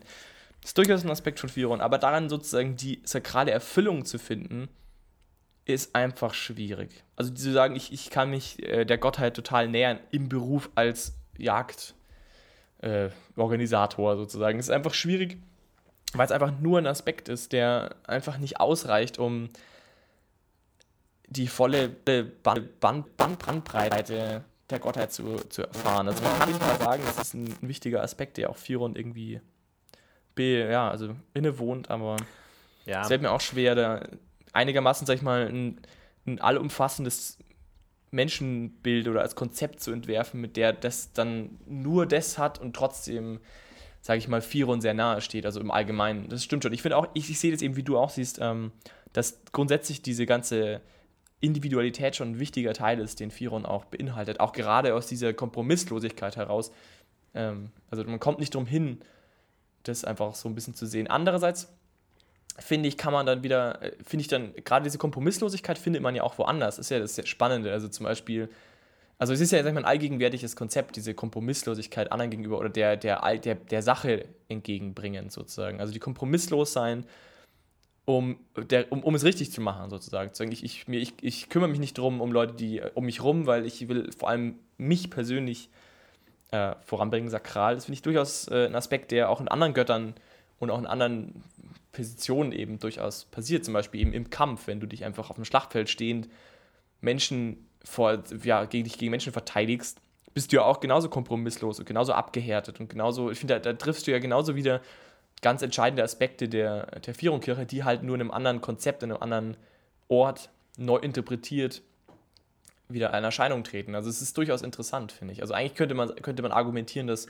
zum Beispiel Chor und Firon sich gar nicht so unähnlich sind in ihrer, ich sage jetzt mal, fundamentalen Ausrichtung. Wenn auch natürlich offensichtlich in einer ganz anderen Situation, mit einem anderen Hintergrund. Ja, es ist auch einfach eine körperliche Sache. Ne? Also man muss ja überlegen, was macht so ein Geweihter den ganzen Tag und der will halt einfach immer diesem Gefühl, seinem Gott nahe zu sein, nacheifern. Er will einfach seinem Gott nahe sein. Und das ist halt ein, einfach durch gewisse körperliche Traditionen, Rituale kann man das eben machen. Er weiß eben, wenn ich in, in der Kälte meditiere, bin ich meinem Gott näher, als wenn ich es im- neben dem Feuer mache. Und deswegen kommt halt dieser Abhärtungsprozess und er muss möglichst hart sein, einfach um dem nachzukommen. Da definiert die Natur des Gottes einfach, was die Götterdiener machen. Denn wenn Firun dir ein besonders tolles äh, Beterlebnis gewährt, wenn du in der Kälte abgehärtet in der Natur betest, dann entwickelt sich das natürlich auch daraus. Das muss jetzt keinen Sinn in der Hinsicht geben, sondern es ist halt einfach eine körperliche Art, so wie Leute halt irgendwie durch Tantra-Sex meinetwegen äh, irgendwie auch spirituelle Erleuchtung finden können. So, das ist halt einfach was Körperliches. So, das ist halt wie so ein, wie so ein Ne, wie so eine Droge, wie so ein Kick. Du machst es halt einfach, weil es sich einfach auch gut anfühlt, nah an deinem Gott zu sein. Es ist halt einfach das, was du, was du gerne machst. Das liegt halt einfach auch in deiner Natur, was du einfach gerne machst. Es gibt ja auch jetzt Leute, die gerne irgendwie, äh, keine Ahnung, sich in Extremsituationen irgendwie durch die durch die äh, Nordkappen wandern oder was auch immer. Und so ähnlich ist es halt ein Vierjunge auch. Der hat halt einfach Bock drauf. Der findet es halt einfach richtig, richtig gut. Und andere Leute sind halt eher in der äh, Lagerfeuer in der Geselligkeit, finden sich da, erfüllen da halt ihre Bestimmung. So, und deswegen ist es halt einfach ähm, auch eine ganz körperliche, profane Sache einfach, worauf man einfach Bock hat. Aber ähm, was ich auch richtig cool finde, ist der, ähm, dieser Geweihtenwerdungsprozess. Dass du halt, wenn du irgendwie so Novize bist und einem anderen Geweihten folgst und auch selber Geweihter werden willst, dass du dann irgendwo so den, den Ruf Firuns erfährst im Gebet und Meditation und dann läufst du irgendwo hin und äh, über, überwindest auch ganz große Strecken, wo du eigentlich in der Zeit gar nicht hättest hinlaufen können und wirst dann mit einem Tier konfrontiert, das du dann erlegen musst, das total stark ist, das sich auch fast umbringt, weil Firun dir natürlich auch zeigen will, dass das Leben einfach hart ist und du jeden Moment einfach fast sterben kannst und dann kannst du dieses Tier dann erlegen und aus dem Fell machst du dann deine Tracht als Geweihter und dann bist du Geweihter und das ist mega cool. Mega cool, aber halt, wenn du gerade in Winsalt bist und halt irgendwie gerade am Tisch sitzt mit deinen ganzen adligen Deppenkollegen und dann, oh, der Ruf Firun ereilt mich, weil natürlich müssen die dann auch neue Geweihte ausbilden ja, und wir haben dann auch so eine Novize, der dann auch da dabei ist und dann, oh, dann muss ich in den nächsten Wald laufen und da, das finde ich, passt halt einfach alles nicht so rein. Ich finde diese ganze, die ganze Konstrukt des Führungsgeweihten ist halt einfach so eng verbunden mit Natur und harter, kalter Natur, dass es einfach nicht funktioniert. Und mal einfach generell, es muss doch auch nicht jeder Geweihter gut spielbar sein. Man, ich finde, es ist einfach ein schwieriger Move zu sagen, man opfert Realismus und Authentizität der Spielwelt, damit Dinge spielbar sind. Oh, es gibt halt einen Gott, der hat halt eins Einzelgängergeweihte. Okay. Und einfach sagen, ja, nee, aber manchmal auch nicht und manchmal sind die auch in Heldengruppen unterwegs. Nein, warum denn nicht einfach sagen, gut, dann kann man die halt einfach nur in krassen äh, Sonderabenteuer spielen, wo das halt vorgesehen ist oder wo es darum geht, dass irgendwo ein Nagrach-Paktierer auftaucht und dann arbeitet der kurzzeitig mit anderen zusammen, blibidi blabidi blub. Und dann muss man argumentieren, warum jetzt oder keine Ahnung, oder man lässt sie halt nur als NSCs auftreten. Ich finde, man macht dadurch mehr kaputt, als äh, wenn man einfach sagen würde, okay, Führungsgeweihte sind halt einfach fucking selten und wenn man mal irgendwie Bock drauf hat, ein Abenteuer im hohen Norden zu spielen, dann kannst du deinen Führungsgeweihten auspacken, aber ansonsten halt nicht. Ich finde das auch nicht schlimm. Hm. Okay, ich denke mal, da kann sich auch jeder nochmal selber irgendwie. Zumal es ja eigentlich. Den Weg, den Weg aussuchen, den er geht. Also ich, ich glaube, ich glaub, wir haben beide Seiten zu Genüge beleuchtet. Also ich muss sagen, jetzt wo du, also persönlich kann ich sagen, würde ich es auch eher so machen wie du, aber ich kann durchaus es verstehen, das auch anders zu machen. Ich würde es durchaus auch nicht verurteilen. Ich finde es durchaus einen, einen, schönen Aspekt auch so zu sehen. Aber mein Problem, das ich damit habe, ist, wie du sagst, ich finde die Spiritualität halt in dem Profanen einfach nicht. Ich kann nicht wirklich gut argumentieren, wie man in der sehr dicht besiedelten Umgebung oder sogar im schlimmsten Fall in der Wüste selbst, wenn du, keine Ahnung, in der Wüste Kom oder so, kann ich einfach nicht. Wobei in der Wüste kommt vielleicht sogar noch bisschen besser geht, sogar komischerweise. Aber Zumal man ja sagen kann, kann ich das dass, nicht finden. Also kann ich diesen Aspekt einfach nicht finden irgendwie. Zumal man noch dazu sagen kann, dass der, der Charakter des spielbaren Fion-Geweihten einfach der Ifien-Geweihte ist kann man ja einfach sagen, dass das einfach dafür eingeführt wurde, damit man die spielen kann. Weil die sind freundlich, nett, helfen die ganze Zeit Leuten, wollen, dass es allen gut geht, juhu, Harmonie, bla blub, wunderbar. Und da kannst du dann auch noch das, was du an Führung cool findest, das Bogenschießen und Natur und so, kannst du ja alles damit reinbauen. Aber dann lass doch den Firon-Geweihten einfach als extrem mal extrem sein und spielen Ifien-Geweihten. okay, kann sich auf jeden Fall selber jeder reinbauen. Aber dann würde ich trotzdem nochmal fragen, wie steht in Firun dann, oder zumindest die Firun Geweihten, gegenüber den anderen Göttern? Haben sie überhaupt Zugang zu den anderen Göttern? Weil, wenn man diese Extremität auch sucht, sozusagen, und also eine, so eine Radikalität sucht, dann fällt es ja auch sehr schwer, mit den anderen Göttern im großen Maßstab zu interagieren. Jetzt abgesehen davon, dass man natürlich die Existenz natürlich kennt und man bestimmt in ein paar konkreten Situationen auch weiß, was abgeht, aber so für einen selbst individuell kann ich mir nicht vorstellen, dass es einen großen Stellenwert haben kann und dass dir das auch viel bedeuten kann. Das sehe ich auch schwierig. Gerade sowas wie, also ich meine, ich finde ich find zum Beispiel Effort müsste ihm eigentlich grundsätzlich sehr nahe stehen, gerade im Süden. Also wenn du jetzt sagst, die Aufgaben der harten Natur übernimmt Effort im Süden, wenn du halt Wasser brauchst und dann das Überlebenskampf eben quasi ein anderer ist, da könnte ich noch einen Zusammenhang sehen. Genauso wie Breios irgendwo schon auch sage ich mal, so ein bisschen, ein bisschen anders aufgestellt ist, aber sich auch durchaus ich, mit so einer gewissen Strenge dem Ganzen annähert. Aber gerade sowas wie Zar, das, da kannst du ja höchstens skeptisch eigentlich damit umgehen. Und Pereine und Raya Stravia ja also genauso. Raya sich den größten Widerspruch. Raya sowieso, ja. Das funktioniert. Aber da kann man natürlich einfach sagen. Ich finde, dass Zar der größte Widerspruch ist. Ja, kann man auch sehen. Aber, naja, aber gut, okay, gerade bei Raya kann man einfach sagen, je weniger Firun anwesend ist, desto mehr Raya ist. Also von Norden-Süd-Gefälle halt einfach ganz krass Firun zu Raya. Deswegen kommen die sich auch, glaube ich, gar nicht so krass in die, in die Quere. Aber das ist natürlich eine schwierige Frage bei allen äh, Geweihten. Wie stehen sie zu anderen Geweihten, die halt offensichtlich entgegenwirken? Und das ist irgendwo ein bisschen eine Problematik der generellen zwölf Götter glauben, zu sagen, so, ja, mir ist klar, dass die existieren auf einem ähnlichen Machtlevel wie mein Gott. So. Und aber trotzdem macht ihr genau das, was ich denke, das falsch ist. Schwierig. Aber es ist immer schwierig. Gerade wenn du sagst, Firon ist so extrem in seiner individuellen Stärke. Und ich meine, sagst du dann, im, im Süden ist mein Gott einfach nicht mehr wichtig, Das glaube ich eben nicht. Ich glaube eben, oder, oder siehst Der du ist in einfach nicht so präsent. Position, sagst du, okay, ich verstehe schon, dass ich einfach ein besonderer Mensch bin und ich verstehe, dass andere Menschen es nicht schaffen werden, so zu sein wie ich und sagst, okay, dann haben die halt ihre anderen Götter, damit die einigermaßen klarkommen. Oder steht ihr dann da und sagt, nee, also die sind eigentlich alles schlecht und auch das, was die Götter sagen, ist einfach falsch oder missverstanden. Nee, also, er ist nicht wich- unwichtig, er ist nur einfach nicht präsent. Und außerdem glaube ich auch, dass sich die Leute nicht so wahnsinnig viel Gedanken machen. Ich glaube, jemand, der irgendwie im Norden geboren wurde und sein ganzes Leben im Schnee lebt, der wird sich nicht Gedanken machen, oh, was machen eigentlich die Leute, die in der Wüste leben den ganzen Tag so. Das spielt einfach keine Rolle. Das ist einfach sein Alltag und das, was er kennt. Und er wird wahrscheinlich auch nie weit genug reisen, um irgendwie eine andere Lebensform zu kennen. Er wird wahrscheinlich gar nicht realisieren in seinem tatsächlichen Bewusstsein, dass es Menschen gibt, die das anders sehen oder die das anders machen. Und das kümmert sich Okay, aber dann, dann lass doch den Führunggeweihten in Boran, im, im Bornland, im Festum auf ein Boot steigen und er legt in Kuchum, Kuchum an oder was und geht von Bord. Ich meine, wie, wie geht er damit um? Was ist seine Herangehensweise? Sagt er, mein Gott, ist das hier ekelhaft, dieser der total dekadent Ja. und scheiße? würde wahrscheinlich sagen, ihr seid alle schwach und, Und sagt- fehlgeleitet und ihr geht alle drauf. Ihr, ihr, ihr, ihr, ihr Ja, würdet bei kann- mir im ich Norden meine, keine Sekunde überleben und das ist für ihn, was zählt. Okay, gut, aber bei mir, das relativiert ja schon wieder. Wenn du sagst, okay, bei euch unten, dann ist jetzt halt einfach hier egal, ist dann Firon einfach nur im Norden irgendwie so drauf und tötet Menschen dafür, dass sie schwach sind? Oder sagt er, ist ja vielleicht im Süden ist Firon vielleicht einfach total cool drauf und passt alles? Vielleicht sagt er einfach im Süden so, ja, okay, offensichtlich ist hier die Welt besser, weil Firon ist ja nicht gemein. Und äh, Firon sagt, fuck it, äh, kannst dich auch schön am Bazar dir den Penis Ah, kneten weiß lassen, ich nicht. Vielleicht cool. würde er wahrscheinlich da auch schon vermuten, dass, also auch, wieder auf diesen Ursprungsmythos zurückzukommen, die Menschen sind so dekadent, dass irgendwann Firon alles eineist und er wird dann sagen so, hey, so wie ihr euch verhaltet, müsst ihr euch nicht wundern, wenn in einem Jahr Firon einfach euch komplett in der Eiszeit verfallen lässt, weil kann einfach passieren so. Wenn ihr so weitermacht, geht ihr da drauf. Mir ist es egal, weil ich kann überleben in der Kälte, ihr nicht. Pech gehabt. Okay, kann man so sehen, aber ich meine, es gibt doch bestimmt auch andere Ansätze. Also ich finde es durchaus ein Punkt, wo du sagst, okay, ähm, der muss ja eigentlich zu dem Schluss kommen, dass die Welt hier unten einfach eine andere ist. Der muss doch einfach auch die, die Regionalität seiner Gottheit auch irgendwie sehen. Also kommt- du kommst ja gar nicht umhin. Ich meine, du kannst natürlich sagen, irgendwann wird alles wieder, kannst du so Untergangspropheten-mäßig rumlaufen und sagen, ihr werdet alle sterben.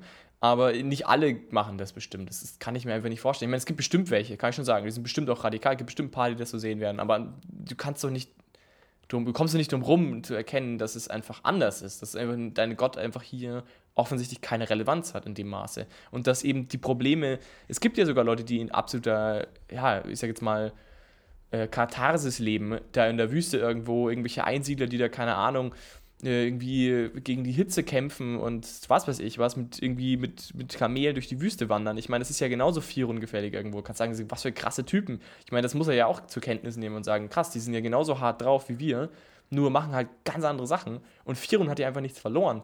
Die beten dann halt vielleicht an Effort oder und hoffen für Wasser oder was oder für dunkle Wolken oder so. Aber ich meine, das Problem bleibt ja dasselbe. Die Natur selbst ist ja das Problem, die Firon angeht. Und die ist halt im Süden einfach eine andere.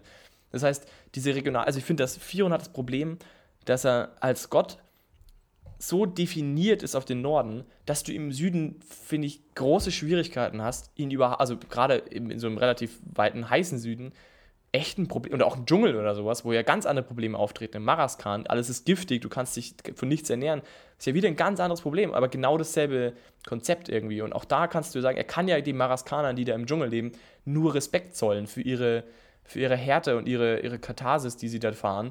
Aber er versteht ja trotzdem nicht, was da abgeht. Also, das ist ja ein total interessanter Aspekt irgendwie. Das heißt, du, du, verlierst ja da als, als Führungsgeweihter irgendwie voll deine Existenz, wenn du in den Süden fährst. Das ist ja echt ein Problem. Ja, absolut. Und das kann entweder Oder kannst du dir vorstellen, dass du im, im Dschungel Meridians äh, in, oder im Dschungel irgendwo auf Maraskan da irgendwie dann an Firun betest, halt mit Weiß den ich anderen. Aspekten, Also ich glaub- so, dass, du die, dass du Eis wegschmeißt und dafür dann Gift Ja, hinzufügst. Kann sein. Also ja, dafür ist Eis natürlich einfach zu stark verankert im Führung-Glauben und in allen Gebeten und in allen Liturgien irgendwie einfach mit drin. Deswegen, keine Ahnung, das kann natürlich eine coole Fish out of the water Story sein, dass du einen Führung-Geweihten spielst, der dann in Kuntium ankommt und dann total durchdreht oder auch nicht.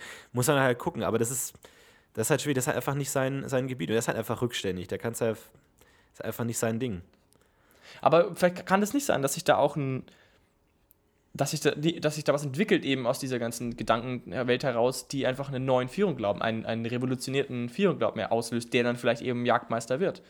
Kannst du das dir nicht vorstellen, dass du sagst, du hast Leute, die das sehen und, und einfach nicht umhin kommen, äh, den Glauben neu zu interpretieren und halt versuchen, Führungswerte einfach auf die neue Situation anzupassen und sagen, okay, also offensichtlich gehen die hier nicht alle immer drauf, Äh, da gibt es genauso krasse Typen, aber die machen einfach andere Sachen. Also vielleicht äh, muss man das anders verstehen und kannst du nicht vorstellen, dass daraus vielleicht einfach. ich glaube, das ist, das ist zu tolerant, to tolerant gedacht. Ich glaube nicht, dass man so tolerant geht. Du kannst ja auch nicht als Christ irgendwie äh, in die Türkei fahren und sagen, ach, die Menschen hier leben ja auch ganz gut, dann ist Christentum anscheinend scheiße. So denkt man nicht. Das ist einfach nicht so, so tolerant sind die Leute nicht. Die machen es trotzdem falsch ja, und die werden sagst, nicht deswegen aber, wenn, aber wenn du Glaubenskulturen sagst, annehmen und, und das, das funktioniert so nicht. Da, da, ist einfach die Intoleranz zu groß in der mittelalterlichen Gesellschaft. Und man wird trotzdem sagen, wenn er sein ganzes Leben lang in der Tundra gelebt hat, wird er sagen, das ist the way of life und ihr erzählt mir gar nichts. Klar, du kannst natürlich, wenn du Bock drauf hast, einen super toleranten, Führunggeweihten spielen und dann ist er unglaublich besonders, weil er so tolerant ist, von mir aus. Aber ich glaube nicht, dass das wirklich ein Problem ist, das so existiert. Also du würdest einfach die Situation nicht occurren lassen. Du findest es un unpassend, du findest es eben ein Problem für die Welt. Das nee, das kein Problem für die Welt, aber du kannst ja diesen, diesen Glaubenskonflikt ausspielen. Du kannst ja dann diesen Culture Clash ausspielen. Aber ich würde nicht sagen, dass wenn jemand sieht, oh, die glauben an was anderes und überleben auch, ah, dann muss das ja auch okay sein. Das ist, glaube ich, ein Move, der sehr, der sehr tolerant und neuzeitlich ist. Das, glaube ich, funktioniert so nicht. Nämlich ich meine eben, dass du, dass du vielleicht auch deine Werte, die du ja in dir trägst, versuchst auf die Situation anzuwenden. Also dass du sagst, okay, also offensichtlich ist Eis kein elementarer Teil meiner Gottheit, aber die Abhärtung und das, der Kampf gegen die Natur ist ja, oder mit der Natur ist Wenn ja. Wenn du da so, so immer noch open-minded bist, dass du deinen eigenen Gott hinterfragst und die, das, was du dein ganzes Leben lang gelernt hast, anfängst zu hinterfragen, okay, klar, kann passieren. Aber das wird sich dann wahrscheinlich in irgendeinen anderen Glauben übertragen und dann wird, wirst du halt dann irgendwann mit sich mit anderen Glauben vermischen. Also weiß ich nicht. Ist schwer zu sagen.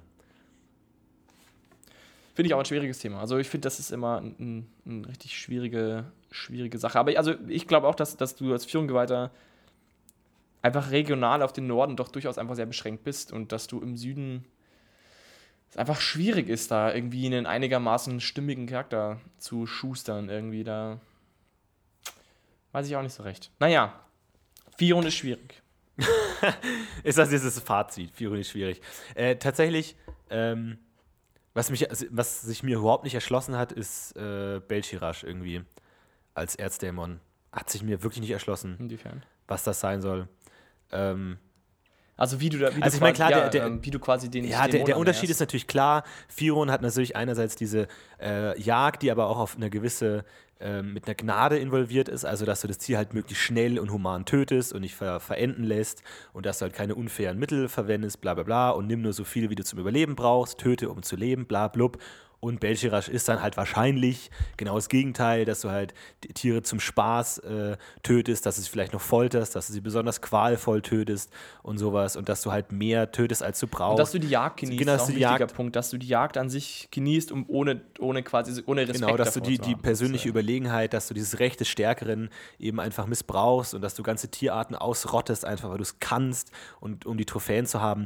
Aber jetzt, was das tatsächlich jetzt soll, warum man das machen sollte, habe ich jetzt nicht hundertprozentig.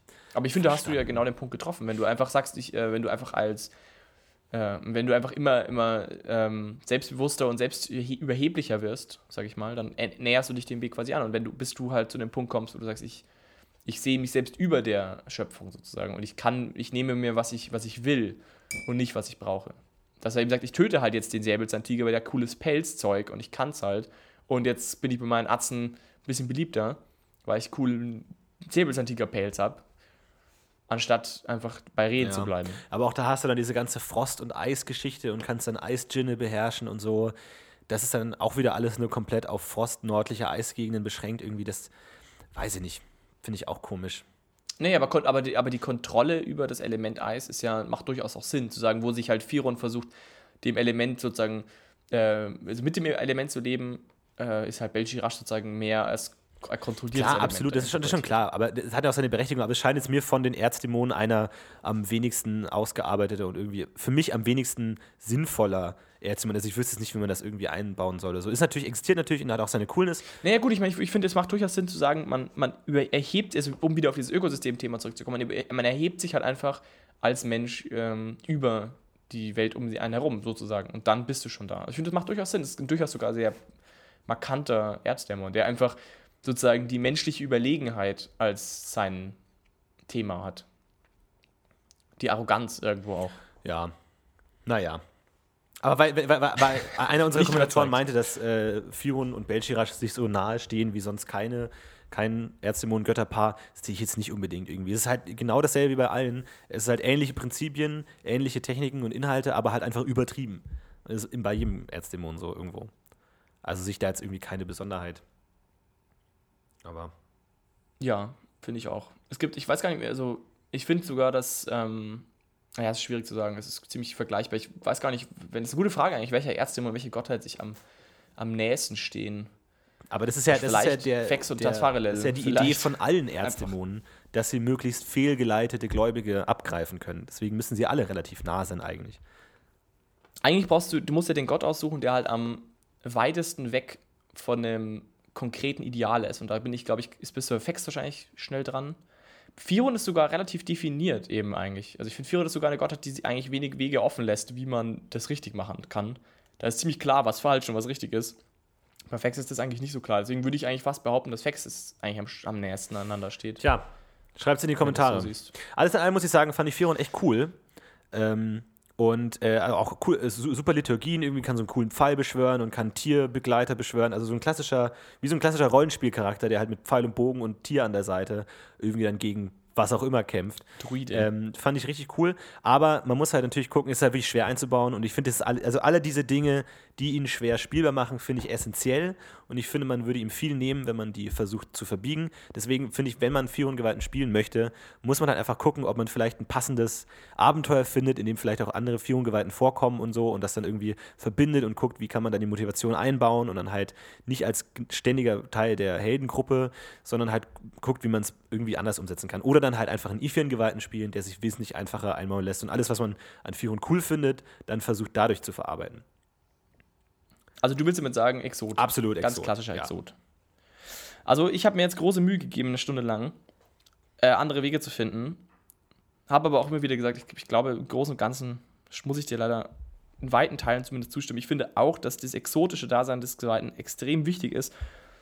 Und wenn man jetzt nicht einen verweichlichten, so Halbexoten bauen will, was man aber durchaus kann, aber dann müsste man eigentlich im Norden bleiben bei, dem, bei der Rolle. Nur wenn man eben sagt, okay, fuck it, ich ähm, bin da jetzt nicht so, nicht so, nicht so penibel mit, mit Ideologie und mir ist jetzt nicht so wichtig, dass ich einen, eine nachvollziehbare, extrem gut gefestigte Glaubens- und Meditationsvorstellung habe, dann ist man mit so einem Jagdgott vielleicht auch noch ganz okay.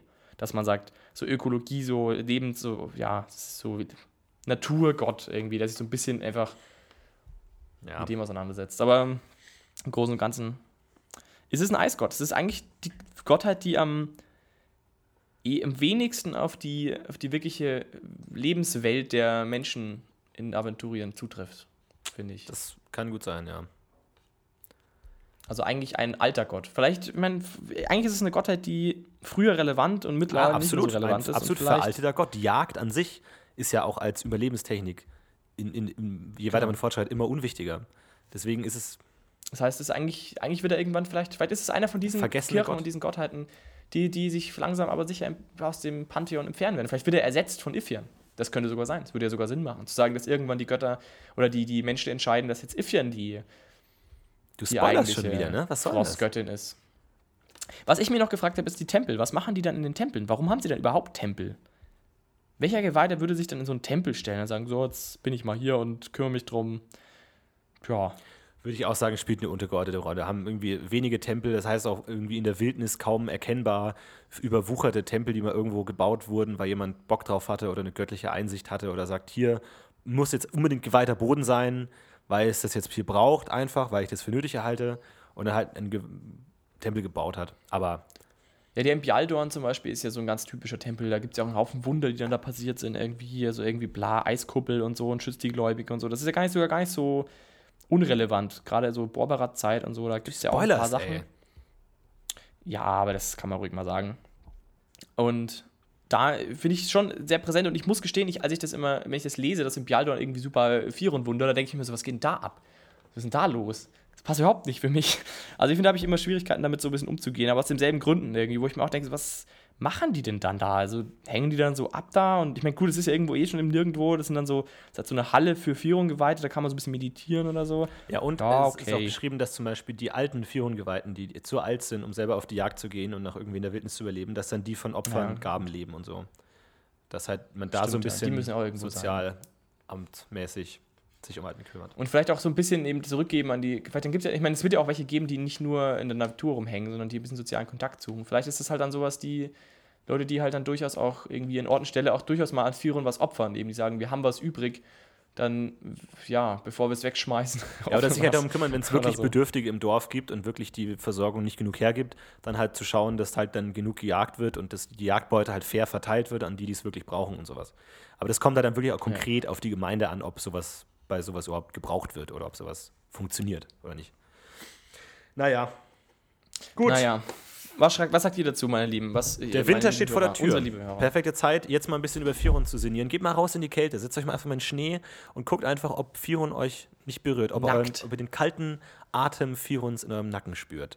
Wenn ja, schreibt es in die Kommentare. Heute nicht so eine lustige, nicht so eine lustige Folge heute eigentlich. Das ist eigentlich eher ja, ziemlich wir, wir, ernst. wir hängen jetzt noch die Mann. zehn besten Firun-Witze an und dann einfach, um mal wieder ein bisschen aufzuheitern. Ja, schreibt wie immer in die Kommentare, wo wir alles Fakten falsch zitiert haben, welche Zitate falsch waren, wo wir keine Ahnung haben, ob ihr schon mal in Führung Gewalten gespielt habt, ob das gut funktioniert hat, ob ihr denkt, dass man ihn verbiegen sollte, bla bla bla bla. Und welchen Gott wir als nächstes, ihr könnt natürlich auch immer unter kommende Folgen auf unserer Seite gucken, welche Götter wir noch nicht besprochen haben und da euer schon im Vorhinein eure Meinung kundzutun, damit wir darauf eingehen können. Ansonsten könnt ihr auch gerne unsere Facebook-Seite liken und euch da an der regen Diskussion beteiligen äh, zu neuen und alten Folgen und werdet Teil der DSA In-Time-Familie. Wir verkaufen bald ganz viele T-Shirts. Nee, ja. vielleicht. Sollen wir das mal so machen? Wir haben Bock auf T-Shirts. Frostig. So mit so einem Schwert drauf. Und dann, und dann so, ein, so Mhm. ein Zwerg. Ja. Oder so, ein, oder so ein Typ mit so einem festgefrorenen Bart. Oder, oder, oder so, dass auf dem T-Shirt so ein Bart unterm Kinn abgedruckt ist, so ein Und dann frostiger schreibt, Bart. genau, dann schreiben wir Team, Team Firon. Ja. Schreiben wir dann. Und wenn, wenn, wenn du einen tauenden Bart hast, dann bist du Und Team wenn euch irgendein fucking Wortspiel zu Firon einfällt, bitte postet es. Ich habe echt nachgedacht und mir ist nichts zu Firon eingefallen. Ist einfach schwierig. Nun gut. Ich wünsche euch einen schönen Tag. Naja. Wie immer viel Spaß beim Spielen. Bis zum nächsten Mal. Mach's gut.